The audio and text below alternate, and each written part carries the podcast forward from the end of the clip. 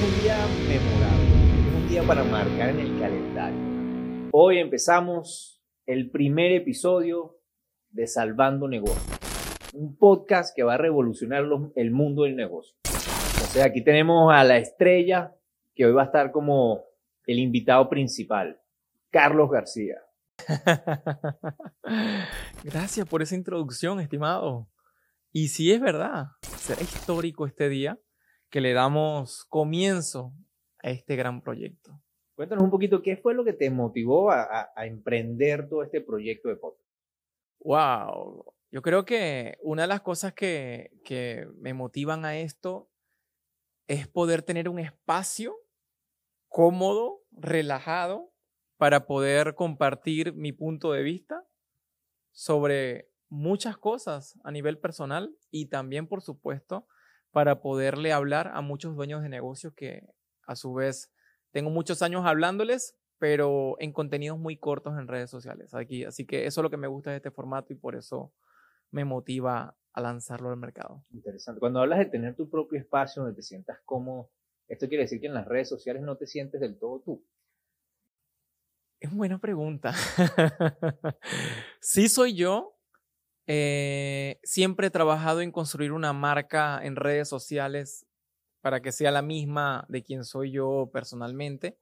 Solo que en las redes sociales me he sentido limitado de compartir el contenido que quiero compartir. Siento que siempre tengo que dar la información rápida porque el contenido debe ser corto, porque el video no puede ser tan largo, de lo contrario me perjudica el algoritmo. Entonces, por eso mismo es que me siento limitado con el contenido en las diferentes plataformas de redes sociales. Es interesante porque hablas de esto y yo que te sigo en las redes, tienes mucho contenido de valor. entonces lo que me pongo a pensar es la cantidad de valor que se ha perdido precisamente por estar editando y por mantenerlo corto. Correcto. Sí, yo creo que pudiera expresarme mucho más, pero eh, no lo podemos hacer o de lo contrario te, te, te perjudica más todavía el algoritmo y no hace que tu mensaje llegue a más público. Sabes que tú estás hablando ahorita de algo muy interesante que me marcó, que es antes de, esperar recibir, tienes que dar.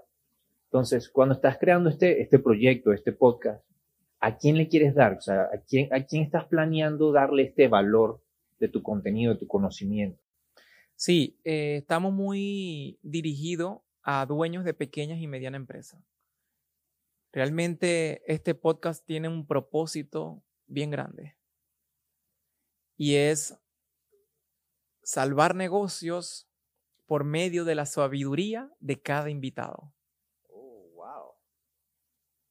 Sí, porque cada invitado que quiero traer siempre van a dejar grandes sabidurías, pero los que quiero traer a este podcast sean personas que hayan recorrido un camino de negocio en los Estados Unidos y hayan logrado muchas metas que se hayan propuesto. Y creo que esa sabiduría que ellos tienen les va a dar, les va a marcar un antes y un después a quienes los escuchen.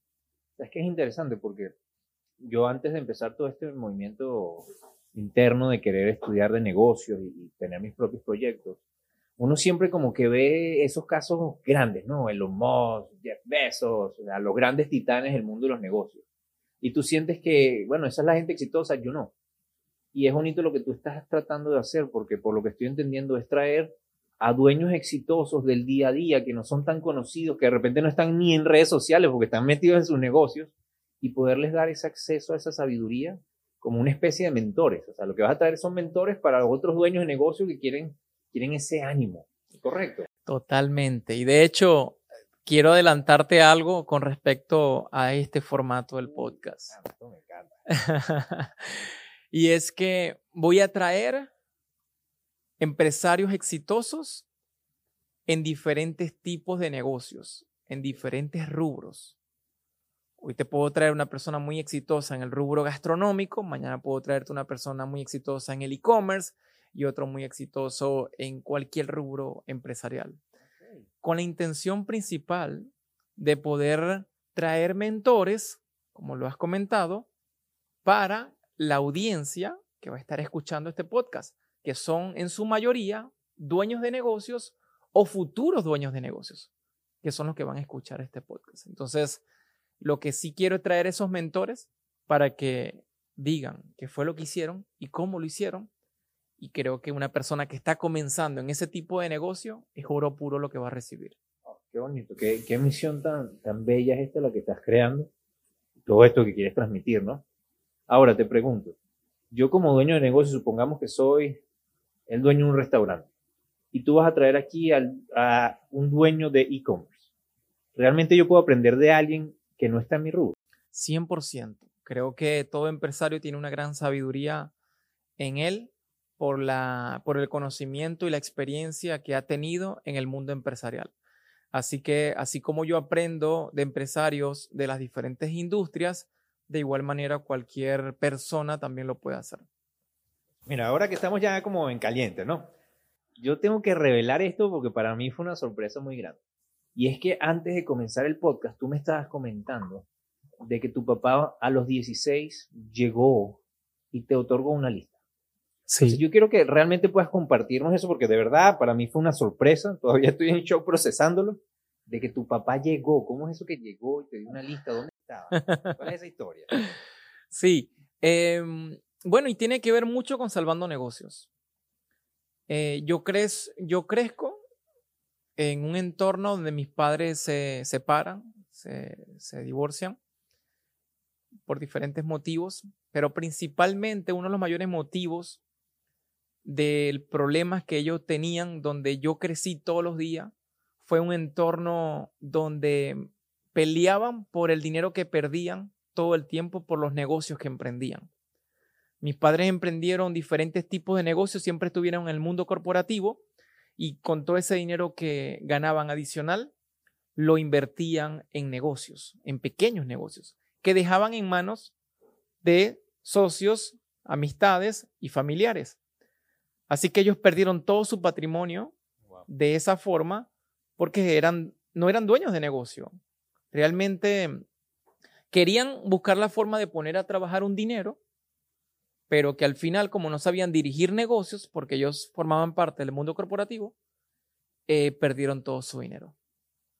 Entonces yo crezco en ese mundo donde a lo que escuchaba era pura discusión, puros problemas por temas de dinero, en donde eh, creo que ahí está la raíz de todo. Esas... básicamente viendo a mamá y a papá peleando por, por negocios que no funcionaban. Sí, sí, o sea, eso era el día a día. Yo no recuerdo a mis padres felices. Yo no recuerdo eso.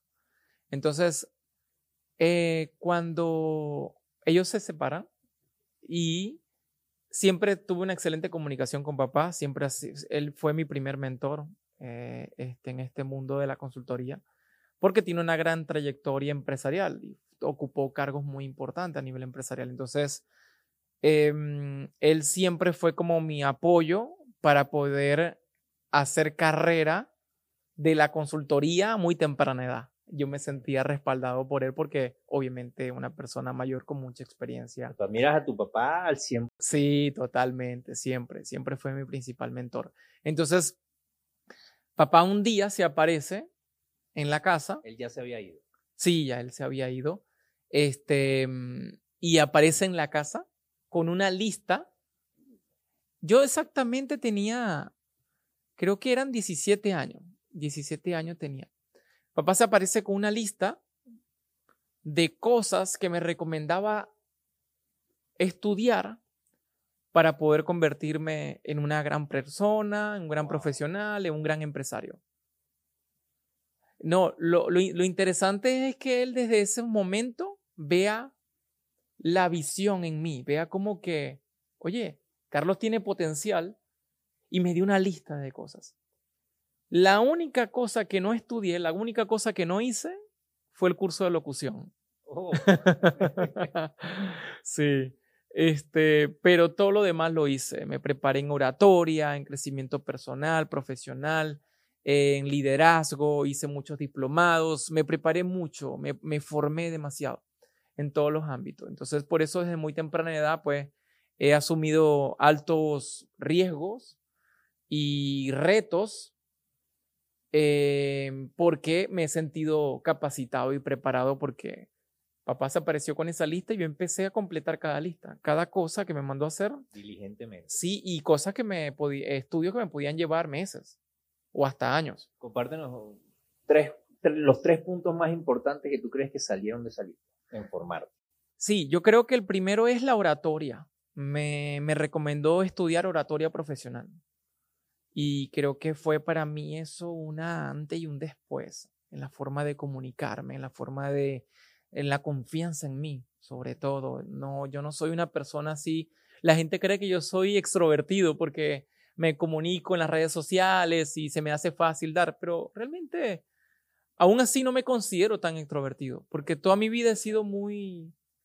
De hecho, yo soy el alumno del salón que se sienta atrás en una esquina, calladito.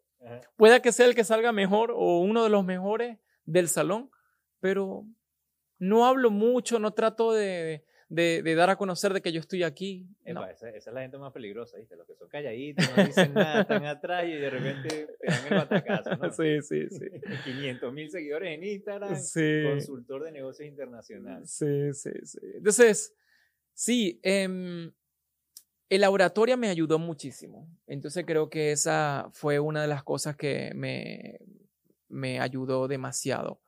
Otro que papá me recomendó, obviamente al tener esa edad, papá me decía que tenía que ser licenciado, que tenía que irme por la licenciatura, saqué la licenciatura en contaduría pública eh, y por supuesto creo que ha sido una herramienta para mí muy clave porque eh, me apasiona el mundo de los negocios y conocer de contabilidad y, trabajar con negocios, creo que hay una excelente sincronía, ¿no? Entonces también me ayudó mucho en base a eso. Eh, y otro, a ver, de, la, de, las, de las cosas que puedo traer. Em, fue un diplomado, un diplomado porque también dentro de ello estaba la recomendación eh, hacer una maestría, o sea, todo lo tenía y de hecho estaba en la grabación y me decía, papá, ¿ya te inscribiste en la maestría? El día, o sea. A descansar, ¿no? no, nada, nada, nada. Todavía, ahorita, en estos días me escribió yo, papá, ¿cómo está todo? Y me dice, excelente, muy contento porque este año ya se lanza el libro y, y, ya le das el comienzo este, mm, al broker de negocio, a la compra y venta de negocio. Entonces, o sea, como él sabe cada meta que yo tengo cada año, eh, me le da un seguimiento increíble. y eso ha sido toda la vida. Porque el otro día me dijiste, no, que estoy hablando con papá, que me está diciendo los libros, la cosa. O sea, tu papá prácticamente desde los 16 que te dio la lista, te ha mentoreado toda tu vida. Y siempre he estado ahí como si fuese militar. Ajá, ¿cómo vas? Reporte, sí, sí, siempre, siempre tengo que estar reportando de cómo voy. Y también me recuerda mis metas. Como yo se las comparto, él me las recuerda. Entonces ahí le damos seguimiento. Pero sí, excelente en ese sentido y creo que ha sido una figura clave en mi crecimiento personal. Qué bonito, qué bonito que hayas podido, de repente, creciste con, obviamente con tu mamá, con tu papá, pero luego esta separación, qué bonito es ver que no te haya afectado, porque tu papá igualito, ¿sabes? Mantiene esa relación y bueno, aunque no hayas tenido de repente la mejor de las infancias con tu papá y tu mamá, siempre la familia feliz, sí. tu papá haya estado contigo ahí. Sí, sí. Sí, siempre, siempre. Este, y lo, lo, el, el, la, la, gran enseñanza que me deja eso es que mm, yo ahorita lucho todo lo que pueda para sacar adelante cualquier proyecto que pueda atender, porque yo no pienso en el negocio que estoy atendiendo, yo pienso en la familia que está en el negocio que estoy atendiendo. Wow. Entonces, para mí significa mucho que las cosas se hagan bien, de que a la familia le vaya bien. Significa mucho para mí la familia que dirige el negocio más que el negocio.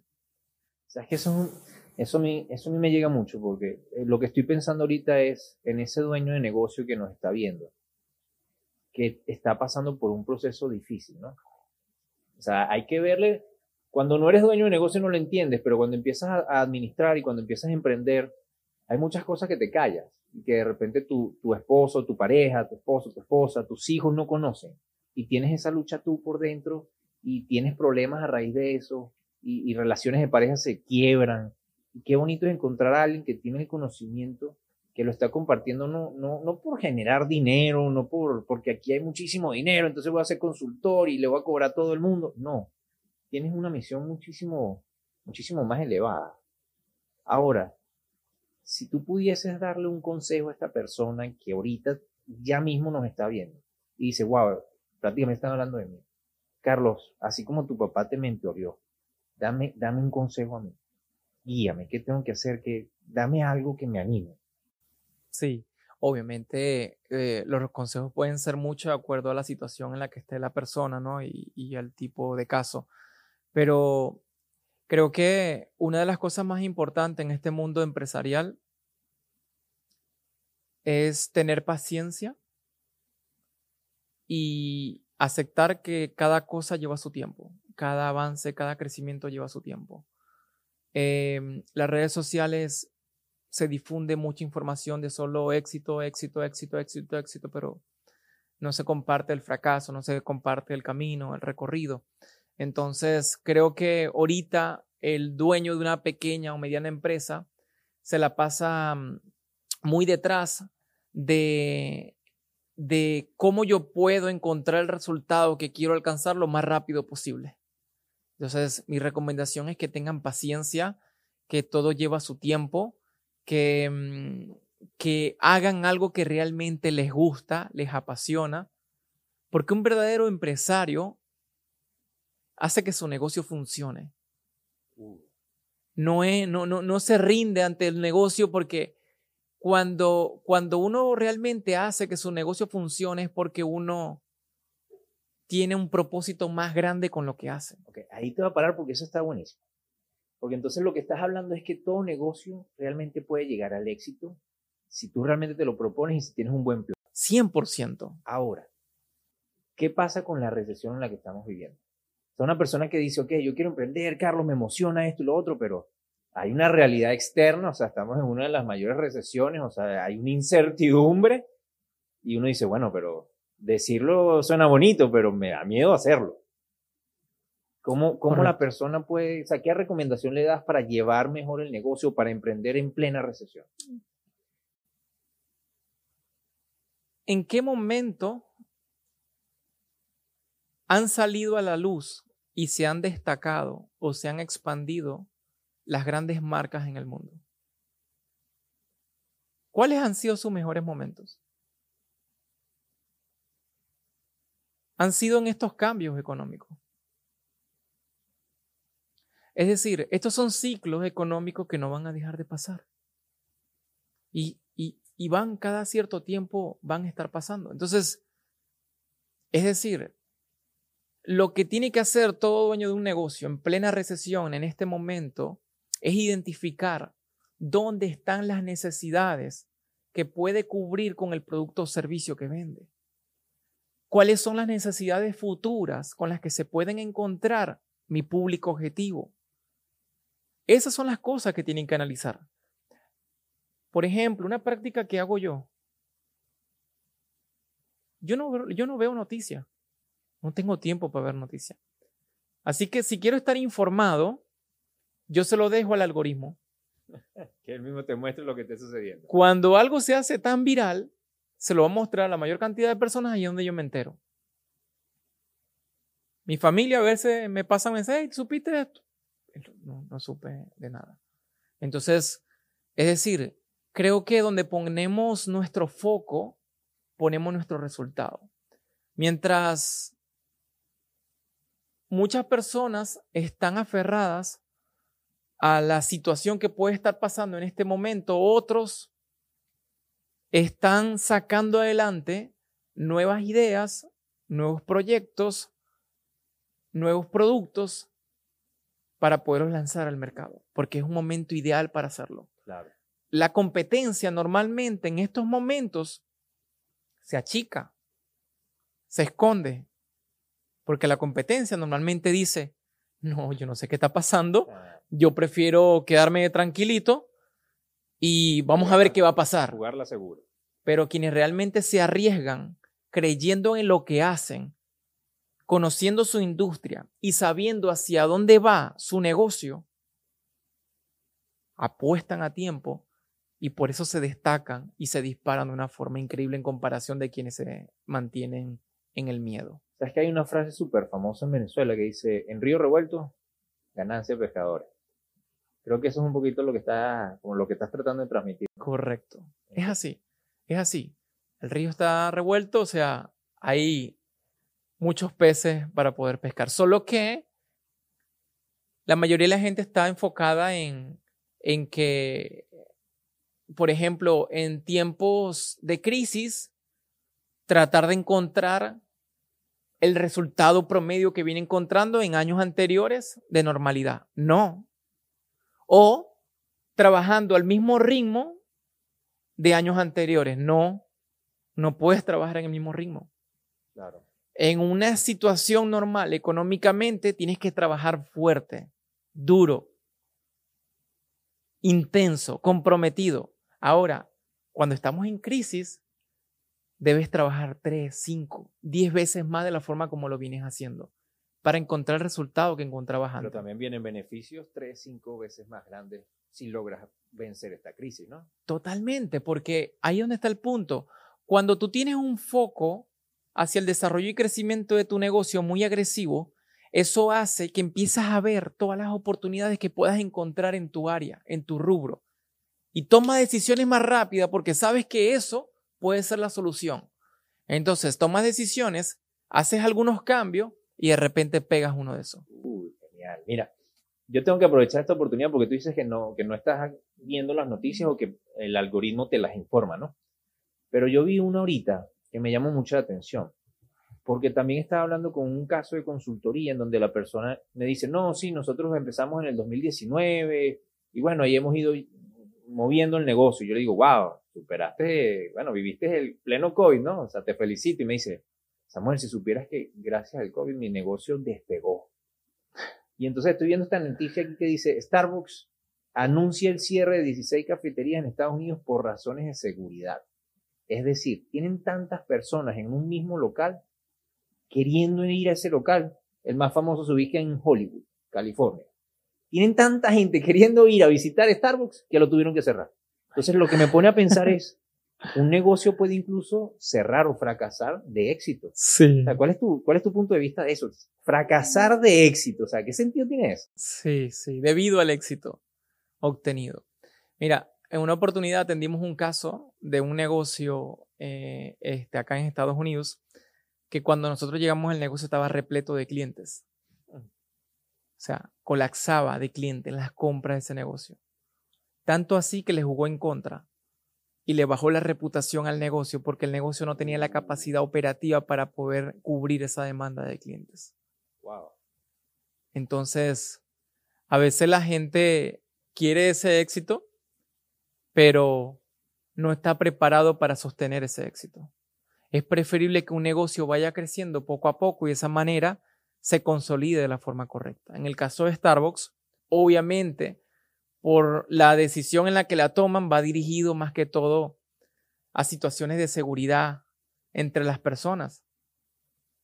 Ahora bien, eso va a acelerar otro camino o a su vez todo eso está pensado. Eso no se toma así porque, bueno, sí, ya vamos a cerrar. No, todo eso está pensado. Hay mucho estudio detrás, detrás de todo eso. por ejemplo, sin, sin haberlo estudiado. Por ejemplo, yo voy constantemente a Starbucks no es porque amo tanto el café. Realmente yo no soy tanto de café. Me gusta más el té. Pero mi esposa ama el café. Y mis niños les gustan las cositas que vende Starbucks. Al menos vamos una vez a la semana. ¿Sabes cuántas veces nos bajamos nosotros a la tienda? Casi nunca. No, vamos directamente con el carro y hacemos la orden por el carro. ¿Por qué no vamos a bajar a la tienda si podemos ir con el carro?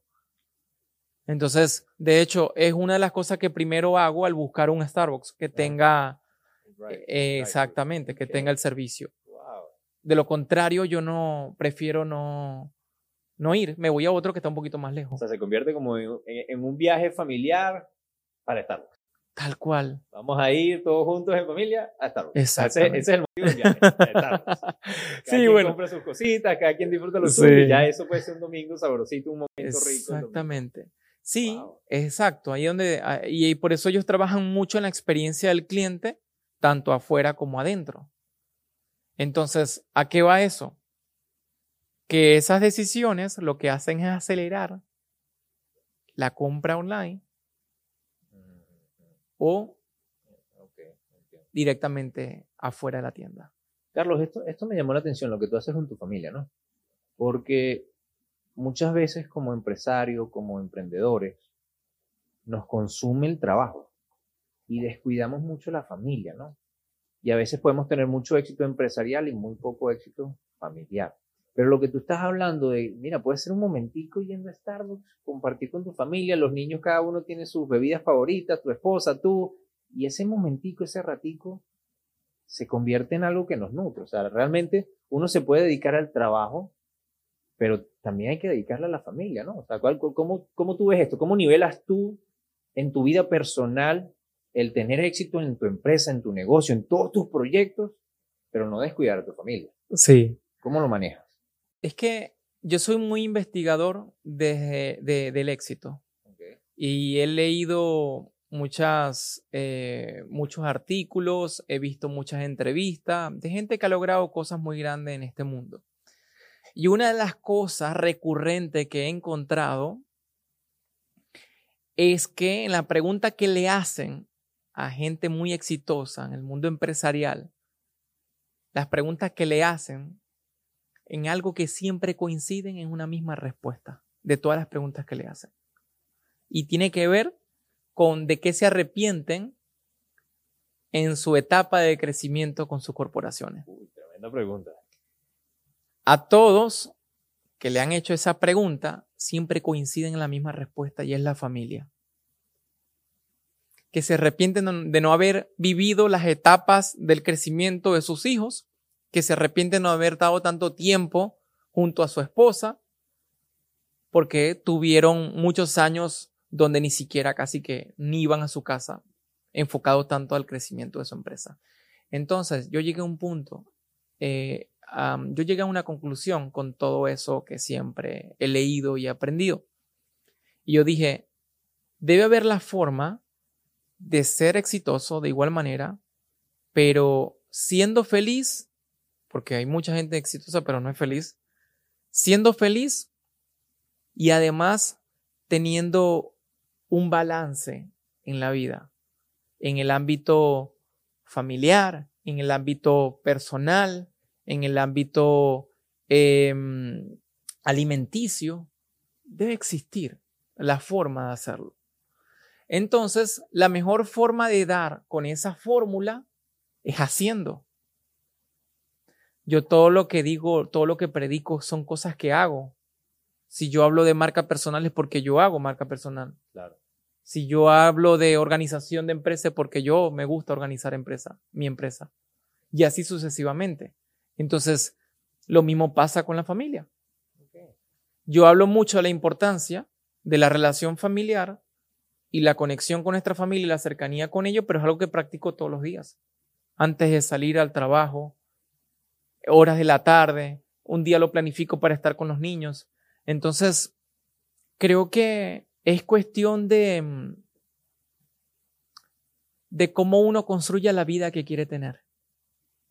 Wow, cuánta sabiduría. Sí. Mira, Carlos. Yo, yo tengo que aprovechar esto de verdad, porque aquí yo, yo estoy pensando en las personas, en, en ese emprendedor, en ese dueño de negocio, que necesitamos un mentor y tú eres como esa, esa persona del salón que hace su tarea, que es diligente. Fíjate que me acabas de decir, no, es que yo investigo y todo lo que ellos dicen, de lo que más se arrepienten es de no haber pasado tiempo con su familia. Y tú haces tu investigación y en base a eso, por eso es que has tenido este éxito, porque tú haces tu tarea. Claro. Entonces, aquí un poquito jugando, tú sabes, al niño copión en el colegio, Carlos, pásanos la tarea, aquí a todos los del grupo, ¿no? Pásanos la tarea. ¿Cuál dirías tú que es el mejor negocio en este momento o el mejor mercado para emprender, para invertir, para eh, meterte en eso? Ahorita en 2022. Em, creo que es un tema donde no hay una respuesta universal. Si tú le preguntas eso a una persona exitosa en el real estate, te va a decir que está en comprar propiedades. Si tú le preguntas eso a una persona que está en e-commerce, te va a decir que es invertir en e-commerce. Si tú le preguntas a una persona que está en, el rubro de barberías, te va a decir que es la barbería, porque es un servicio anticrisis. La gente igual se va a cortar el cabello. Entonces, cada quien en su industria te va a decir que esa es la vía, que ese es el camino. Entonces, no existe una respuesta universal a esa pregunta, ya que eso no depende del tipo de negocio y no depende de, del lugar donde se encuentre el dueño del negocio. Realmente depende, es de la persona que dirige el proyecto. Sabes que me, gustó, me, me gusta mucho tu respuesta. Y sobre todo, de la visión de la persona que desarrolla el negocio. Es decir, ¿realmente quiere estar ahí el resto de su vida o en los próximos uh, años? O sea, estimado, porque cuando tú te haces esa pregunta, tú dices sí, entonces tú vas a hacer que tu negocio funcione. Sea como sea, lo vas a hacer que funcione. Porque hay gente muy exitosa en todas las industrias. ¿Y por qué tú no vas a tener éxito? Lo que tuviste fue falta de enfoque o falta de una buena estrategia para tener el éxito. Mira, te quiero dar las gracias, porque yo creo que esto es algo que, necesitamos, ¿no? O sea, cuando tenemos preguntas, queremos escuchar una respuesta. En este caso que yo te dice, ¿cuál es el mejor negocio para, para emprender? Y uno lo que está esperando realmente es, dime el negocio ganador, dime el, el ticket de la lotería. ¿Cuál es el ticket ganador? Pero esto es, importante y por eso hay que saber tener un mentor y alguien que sepa, ¿no? porque no nos estás dando la respuesta que queremos escuchar, sino la respuesta real, la respuesta que realmente funciona y que es aplicable allá afuera en el mundo, donde, donde no es que eh, cualquiera te puede dar una respuesta que tú quieres escuchar y eso entonces eso es vender humo. Pero no, tú estás aquí dándonos algo de valor. Entonces, de verdad, gracias porque yo estaba esperando otra respuesta, te voy a hacer ya yo estaba a punto de dejar, dime dónde transfiero. Es la verdad, es la verdad. Y es que si, si yo lo viera, si, te quisiera responder desde un punto de vista comercial, te diría que es la consultoría. Te diría que es invierte, dedícate a la consultoría porque es un servicio que puedes ejercer en cualquier parte del mundo de forma independiente, puedes controlar tu tiempo y disfrutar con tu familia y jugar fútbol. Ah, sí, eso es otra cosa interesante, ¿no? O sea, uno te ve a ti como el consultor, eh, negocio, negocio, negocio, pero hay unas cuantas cositas de ti, te fascina el fútbol, haces estos sonidos con la boca, beatbox. Eh, o sea, eres, eh, eres, eres bastante interesante por, por, eso, porque estudias, haces tu tarea, te mueves. O sea, cuéntanos un poquito cuáles son esas curiosidades de ti que te gustaría compartir con la gente. Sí, bueno, fui deportista, jugué fútbol profesional. Oh, profesional. Sí. Profesional de liga. Sí, sí, sí, sí, claro. Claro, claro. Ese fue mi sueño y lo logré. Es que yo lo que me propongo lo logro. No existe una meta que me ponga y no la logre. Wow. Entonces, ahí está mi, mi, mi, mi sangre competitiva. Qué peligro. O sea, para poder participar en una selección, tú tienes que probarte con cientos de personas muy buenas y los mejores talentos de cada ciudad. Así me lo encontré yo desde los 10 años de edad. Yo estoy tratando de imaginarme esto. Yo cuando jugaba fútbol siempre estaba Fabio, me acuerdo clarito, que era el que mejor jugaba, que cuando él llegaba, hermano, eso era como que, uy, llegó, tú sabes, llegó Messi, no vale, ahora sí, Ronaldinho era mi época, uy, llegó Ronaldinho, papá, ahora sí, bueno, perdimos el partido. Pero yo me imagino jugar a nivel profesional en Venezuela, donde prácticamente todo el equipo son todos los Ronaldinhos de su colegio. Sí. O sea, ¿cómo, todos los mejores. tú tienes la mentalidad para enfrentarse? ¿Cómo manejas ese, ese, esa mentalidad de alta competitividad y que los que tienes a tu alrededor, tú sabes que son o, igual de mejores que tú o cuidado si no está más? Sí. ¿Cómo te manejabas tú en ese momento que eras tan pequeño? Sí, tal cual. Entonces, lo que pasó es que no, uno no tiene tanta, en esa edad, uno no tiene tanta conciencia de, de la importancia de pensar en ser competitivo y ser grande y ganar, ¿no? solo que crece en ese mundo. Entonces, al crecer en ese mundo, tú tienes que moverte. Por ejemplo, tal cual. O sea, cuando tú vas a participar en una selección, vienen todos los, mejores jugadores de cada club a competir contigo, a quitarte el puesto. Y a veces no tienes mucho tiempo para destacarte, porque ahí te ponen a jugar y si te equivocas dos veces te sacan y ya, no entras en el corte, ya te sacan por completo. Entonces vienen 100, 150 jugadores a probarse, cada 10 minutos hacen cambios y de ahí empiezan a validar quiénes son los verdaderos jugadores que van a pasar. Y durante una semana, viéndote jugar, hacen el corte. Entonces, de 150, dejan 40 jugadores. Ok. Y tú dices, ay, quedé, gracias a Dios quedé. No, estimado. El próximo lunes hay 150 más nuevos que vienen de otras ciudades y que son tan buenos como tú o más buenos que tú. Entonces, eso es un camino donde al final ese, ese medio eh, de esa manera puede durar hasta tres meses. Donde semana a semana llegue gente destacada, recomendada, pullada, porque también viene gente pullada, es decir, gente que tiene contactos, pero no solamente vale el contacto, realmente tienen que ser buenos y destacarse. Entonces, pues, después de lograr lo que quería, jugué con el, con el Ital Maracaibo, jugué con el Zulia Fútbol Club, jugué con el Unión Atlético Maracaibo. Eh, o sea, logré lo que quería y hasta llegó un punto que yo mismo tuve que abandonar después de haber llegado. Oh, ¿Por qué abandonaste? Porque mis padres me dejaron la decisión a mí. Y lo hicieron bien. O sea, a ti te tocó la parte contraria. Generalmente uno dice, mamá, papá, me obligaste a hacer esto y tal por tu culpa. No, no, es, aquí es al revés. Mamá, papá, ¿por qué me dejaron elegir? Siempre, siempre. yo siempre le he hecho broma a ellos diciéndole, ¿cómo es posible que, eh, pues tengo eh, amigos y conocidos que estábamos en las mismas categorías y pues son profesionales hoy día. Este, entonces le decía a mamá y papá, o sea, si ustedes me vieran talento a mí, fui firmado, me destaqué por muchos años en selección. ¿Cómo es que dejaron que yo tomara la decisión? Y me dejaron la decisión a mí. Bueno, mamá y papá de Carlos. Gracias. en nombre de este emprendedor, en nombre de todos los dueños de negocio que has ayudado, de todas las vidas que has cambiado, qué bonito que, haya podido suceder. No, no, es por ir en contra de tu sueño y no es que estoy diciendo, ah, menos mal que no eres, ahorita estás en, en Europa. Pero de verdad que, que, es muy bonito que, bueno, que hayas tomado esta decisión de vida porque de verdad que cambias vidas, Carlos. O sea, esto que tú estás haciendo impacta muchísimo y yo creo que, yo creo que incluso, mira, desde el fútbol has agarrado esta mentalidad en donde día tras día tienes que ir, bueno, mejorando y no te puedes dormir. Y eso pasa en el mundo de los negocios. Sí, tal cual. tal cual lo que acabas de reflejar en el mundo de los negocios. En la semana que viene se te funda un competidor que tiene más dinero, tiene más experiencia y se te pone al lado. ¿Qué vas a hacer? Sí, tal cual. Tal cual. Es que yo veo el, el mundo de los negocios como el fútbol. Porque como vengo de ahí, mm, Me gusta. Eh, así nos manejamos nosotros. O sea, es decir, eh, hay, hay, jugadores defensivos y hay jugadores ofensivos. Okay. Los defensivos son los consultores que están haciendo el trabajo, que están haciendo el proyecto. Los ofensivos son los que están vendiendo los proyectos. Okay. ¿Ves?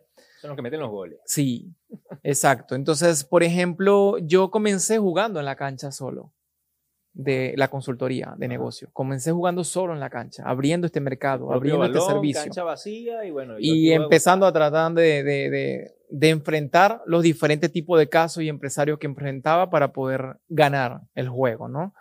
Y de ahí empecé a sumar jugadores, ¿ve? Porque yo antes hacía todo. Y después pasé a sumar jugadores y a colocar ahí el equipo. cada quien en su posición. Okay. Después pasé a ser director técnico de, de esos jugadores. Ajá. Y ahorita estoy un poco más en la presidencia del equipo de fútbol Ajá. y con la posición de casa talento. ¿Ves? Porque tengo una persona que dirige la operatividad del equipo.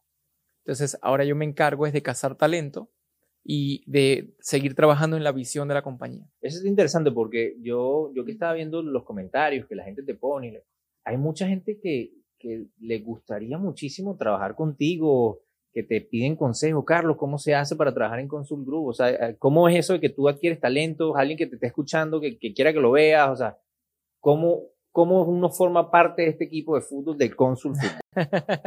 bueno, por cierto, estamos jugando fútbol toda la semana y tú eres parte de ese equipo que estamos, ahí estamos Sí, armando el team. no, ahí estamos arma- armando el team. Bueno, el, el goleador está allá en la producción, allá. Eh, mi estimado Eli, que está a cargo de, de, de las últimas jugadas del último El juego. ¿Te terror de acuerdas? los porteros. ¿Te acuerdas? ¿Te acuerdas? El par de goles que hizo. Uno un izquierdazo, el otro, el otro No, no, la izquierda de Eli es muy mala. No, la izquierda de Eli es muy mala. Nos dejó loco, nos dejó loco. Y sí, este, mm, A ver, eh, no dejo de jugar, por cierto, en el fútbol me mantengo activo. eh, siempre trato de, creo que uno debe tener su espacio de estar haciendo su pasión. Creo que eso debemos rescatarlo. Como dueños de negocio debemos tener, debemos hacer nuestra pasión al menos una vez a la semana. Un hobby, algo que te distraiga, que no tenga Sí. nada que ver con negocios, Nada, con nada. familia, que sea tu momento. Nada, nada. Yo, yo ya tengo con el equipo acá en Miami, tengo como un par de años jugando con el equipo. Ajá. este, todos los fines de semana. Bueno, solamente los sábados, porque pues también estamos todos así como hobby y disfrutarlo y pasarla bien. Y yo lo siempre lo he hecho para distraerme, para desconectarme del trabajo, del negocio, de las redes sociales, de todo. Y después de dos años, hace dos semanas, uno de los compañeros, ¿sabe qué me dijo? ¿Qué te digo? ¡Cónsul! Yo no. Te agarraron manos en masa. Sí, porque siempre he estado perfil bajo, escondido, llego con gorra, tal, o sea, nunca, eh, nunca he hablado de lo que hago ni nada. Simplemente quiero tener amigos en el área del fútbol, somos de diferentes países todos y la pasamos bien. Entonces, este compañero me identifico yo. Estimado, ¿cómo me identifica usted? Sigo en redes. ¿Qué? Ya te sigo en las redes, me encanta tu contenido. Yo, no, puede ser.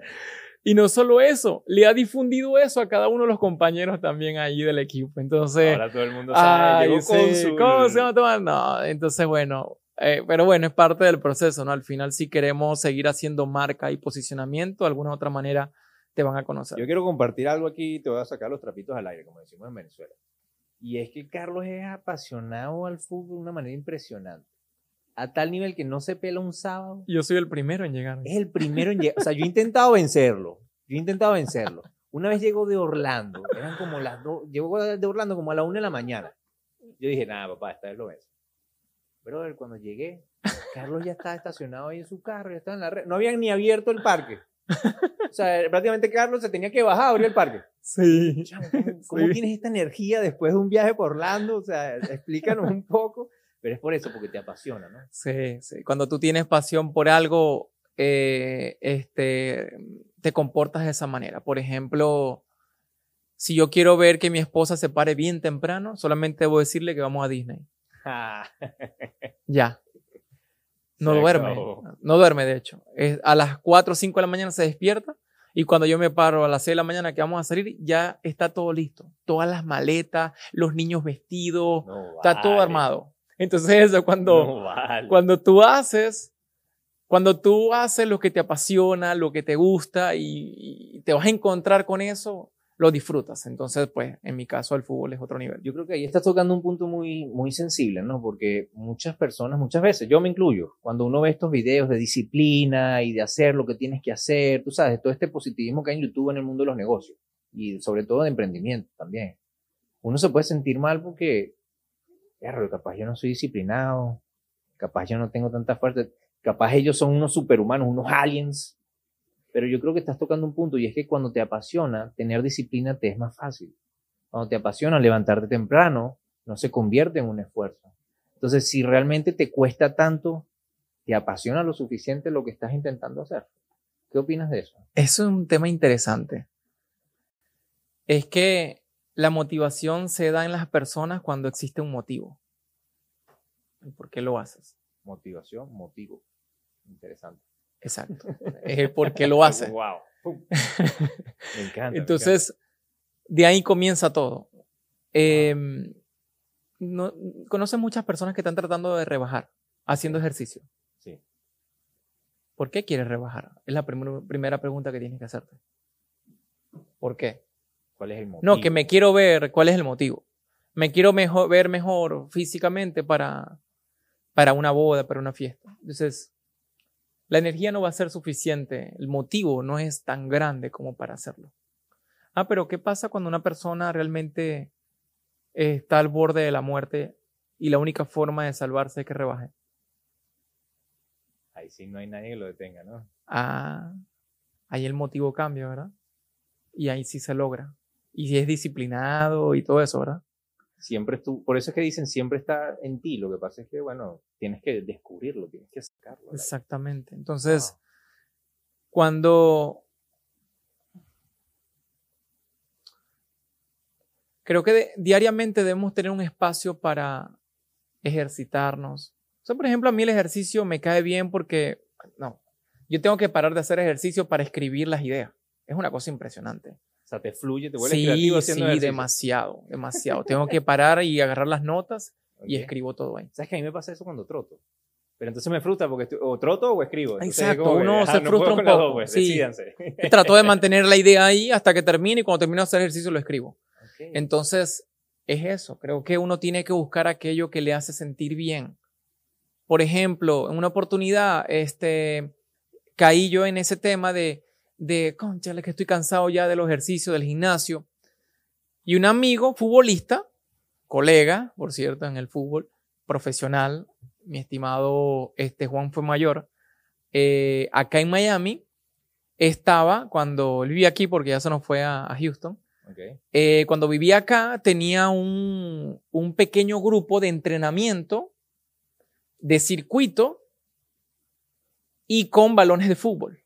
Entonces, los circuitos tenían que ver con fútbol. Tenías que dominar pelota, tenías que hacer cosas con el fútbol, pero al final era un bootcamp, era un, varios circuitos donde tenías que hacer ejercicios, pero con pelotas. Wow.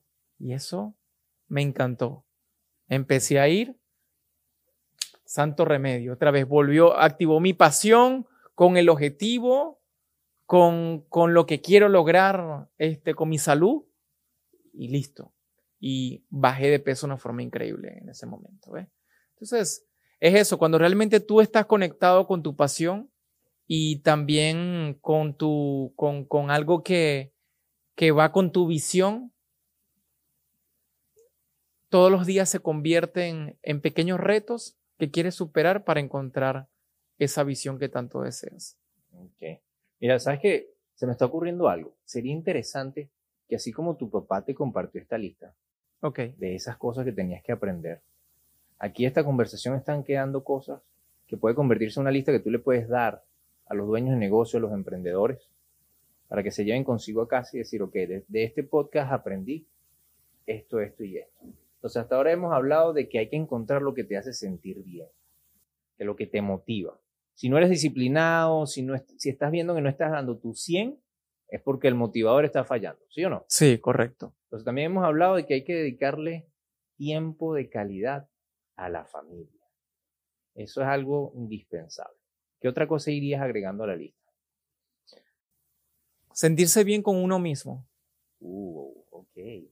O sea, creo que sentirse bien con uno mismo es, sentir, e, es sentirse orgulloso de uno, de quién es, de lo que ha logrado, de cómo se siente, de, de cómo me veo. Sentirse bien con uno mismo. O sea, y es muy fácil. Si hay algo en lo que no te hace sentir bien de ti, simplemente tienes que trabajar en eso. Pero creo que esa es una de las bases de todo. Realmente sentirse bien con uno te da un nivel de actitud muy diferente para poder enfrentar cualquier día sin importar el reto que tengas que enfrentar o cualquier obstáculo que tengas que enfrentar. Bien, esa me gusta. La confianza en ti lo es todo. Con su, con su mentor, te voy a decir ahorita. Estás mentoreándonos a todos, ¿no? ¿Cuál sería una habilidad que todo dueño de negocio tenga que empezar a desarrollar? Ventas. ventas. Esa es la que nadie quería escuchar, ¿no? Uy. Sí, creo que es la base de todo. O sea, el, el, el vendedor más grande de todo negocio debe ser su propio dueño.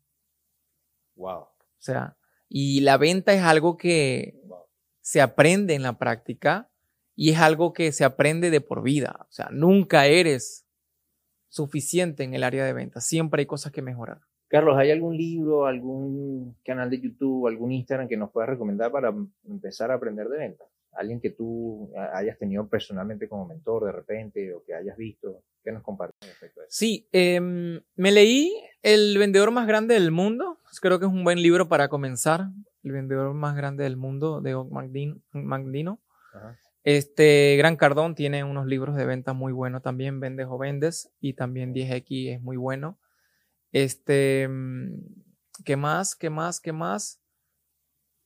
Yo aprendí mucho de venta cuando comencé, ¿sabes con quién? ¿Con, con Alex Day.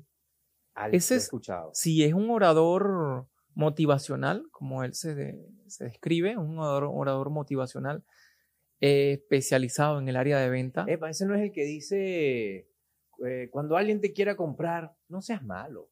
Sí, tal cual. Ese es Alex. Sí, sí, yo he visto videos de no vale, ese es un campeón en ventas. O sea, es un gran maestro eh, y qué lástima que, pues, de alguna u otra manera, y me contenta mucho, de hecho, porque le están dando enfoque al, a la marca personal de él que estaba muy olvidada. Pero qué lástima que gente tan talentosa como él este, no sea tan sonado como hoy día tantas personas en redes sociales, ¿no? Y en áreas de venta también. Ahí, ahí hay otra, otra buena oportunidad para que nos dejen un, un, un mentor tip, ¿no? Un tip de los tuyos. Porque den, o sea, ¿cuánta cantidad de gente no tiene talento, buenos productos, buenos servicios, pero no pega? O sea, tú como consultor, cuando tienes un caso así, ¿cuál es el factor que tú ves? Mira, el 80% de los casos es por esto Marketing. Marketing. Por falta de marketing. Es que muchos empresarios y mucho más nuestra comunidad hispana acá en los Estados Unidos creen que sacar un negocio adelante es como en nuestros países de Latinoamérica, que solamente montando el negocio y poniéndolo bonito ya vas a vender. Aquí en Estados Unidos no, aquí en Estados Unidos tienes que tener un presupuesto para el área de marketing y es un presupuesto bien destinado, donde tú vas a invertir mes a mes en el marketing para que hagas marca, porque aquí lo más importante no son las maquinarias que tiene tu empresa, es el valor que tiene tu marca. Y el valor que tiene tu marca aumenta con el posicionamiento y con el marketing que hace. Entonces, todos los que tienen ese problema es por la falta de buenas estrategias de marketing. Y tú les preguntas, ¿pero has hecho algo más? Bueno, sí, bueno, llevamos la red, la llevo yo mismo. Por eso es que están como están. Pero tienen productos y servicios extraordinarios, muy buenos, pero que nadie conoce. Porque así pasa en este mundo. Estamos en una era donde aquí lo importante, lamentablemente, no es el conocimiento y la trayectoria que tienes en algo, sino es el marketing que tienes para vender ese conocimiento y esa trayectoria. Bueno, se pudiese decir, o, o vamos a agregar a la lista que estamos haciendo, que la segunda habilidad entonces sería marketing, volverse un experto en marketing. Tal en cual. marca, en crear marca. Buen punto, sí lo es. Eso me gusta. Sí Pero lo ahora es. te pregunto, ¿no? Porque tenemos ventas, marketing, y seguramente hay muchas más. Pero el dueño de negocio que ya empezó, que ya está operativo y que ya está consumido por la operativa, ¿cómo hace para, o sea, qué le recomiendas tú? ¿Busca ayuda con, con un profesional, con un consultor, eh, que se dedique 100% a estudiar y que deje de repente un poquito la operativa? O sea, ¿cuál es el camino cuando ya empecé? No soy experto en venta, no soy experto en marketing, o sea, ¿qué hago? Porque necesito ayuda, pero no tengo tiempo tampoco para aprender, pues. ¿Qué hago en ese punto? Obviamente, el mejor camino es buscar a un consultor de negocio que los encamine, que los ayude, que los guíe, porque eso depende de muchos criterios. Va a depender, de hecho, nosotros trabajamos en base a la visión del dueño del negocio. Entonces, si el dueño del negocio, ¿cuál es la visión que tiene?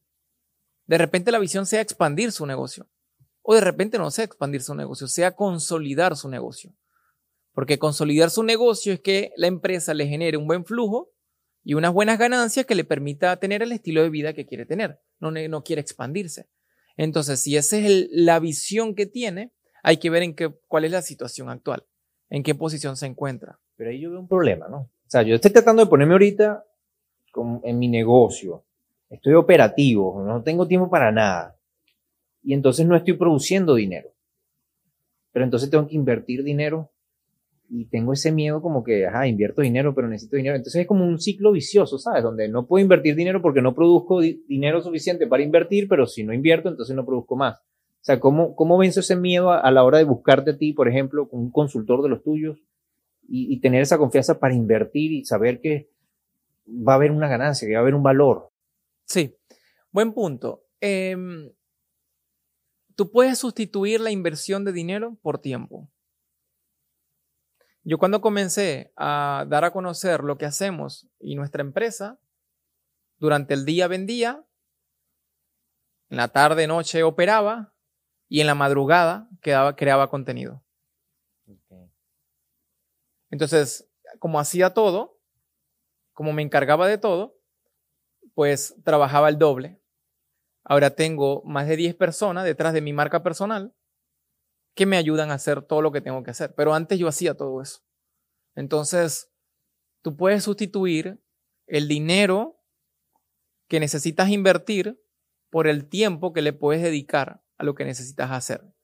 Siempre y cuando tengas la disposición de aprender. Porque YouTube es la mejor biblioteca del mundo. Hmm. En YouTube está toda la información, están todas las respuestas. Ahí está todo y gratuito.